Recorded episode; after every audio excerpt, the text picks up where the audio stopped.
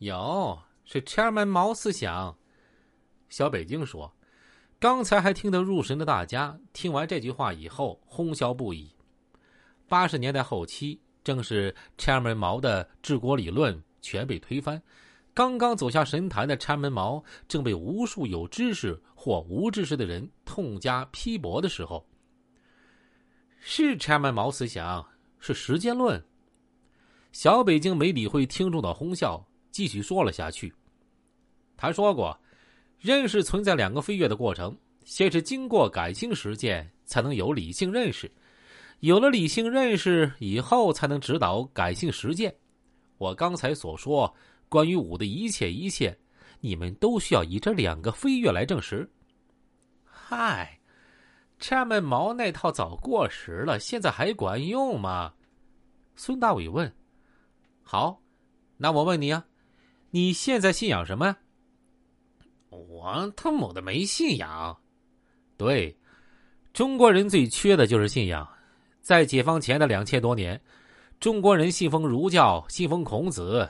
但是，运动过后，孔子被打倒了啊！中国人开始信奉差麦毛思想。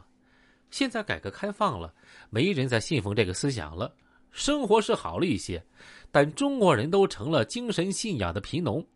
西方国家信奉圣教。中东国家信奉《古兰经》，中国人信仰什么？中国人做事本着什么样的哲学啊？务实、克己、复礼等传统思想都被摒弃了，那么中国人还剩下什么？天门毛思想无论优劣，但终究是一种思想，是哲学，是指导人社会行为的方法。放在今天，依然可以指导任何人、任何事儿。小北京侃侃而言。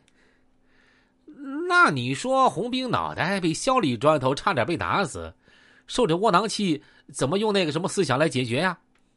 小鸡还是没忘赵红兵挨了一砖头。嗨，红兵当时不是已经给你讲了吗？这就是拆门毛的矛盾论。拆门毛说，矛盾分为可调和矛盾和不可调和矛盾，而这两种矛盾在一定条件下可以互相转换。红兵说了这事儿就算完了，就是没有把可调和矛盾激化为不可调和矛盾，这是正确的处理矛盾的方法，明白了吗？那毛的那一套真的这么管用啊？李武问。这群生在运动之前两三年的年轻人们，从刚会说话就是 Chairman 毛语录，对 Chairman 毛的东西呀，熟悉的不能再熟悉。但是，改革开放以来。他们已经把那谁呀当成了十恶不赦的罪人，这万万没想到，自己从小就会背的那一套还有用。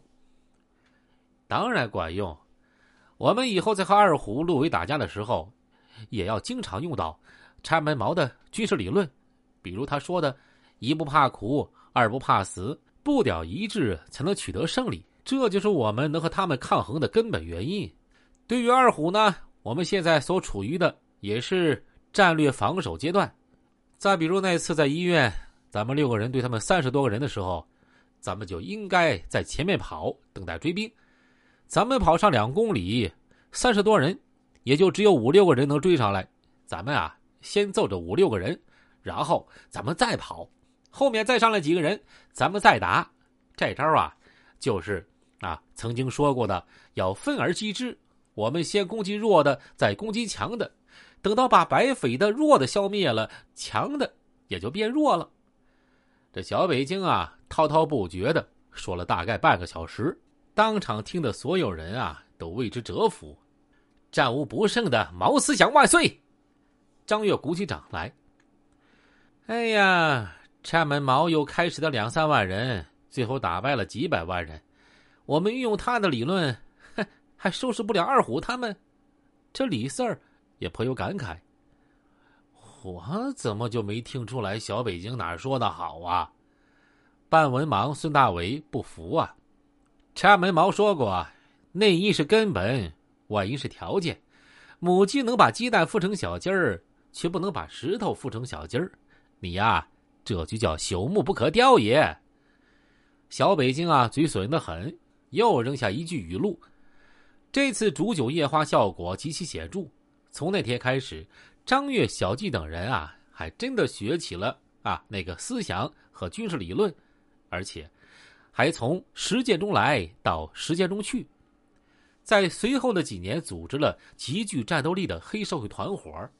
虽然这群共和国的新一代没把那个谁的理论用到正地方，但是事实证明，的确是卓有成效的。收拾那些其他流氓团伙已经足够了。二狗前段时间看到一篇文章说，米国人总觉得中国这么一个大国，有这么多的人口，竟然没有一个占统治地位的信仰，实在是不可思议。二狗想，当一九四九年五星红旗飘扬在九百六十万平方公里的土地上之后不久，中国人就已经忘了已经传承了两千年的儒家学说。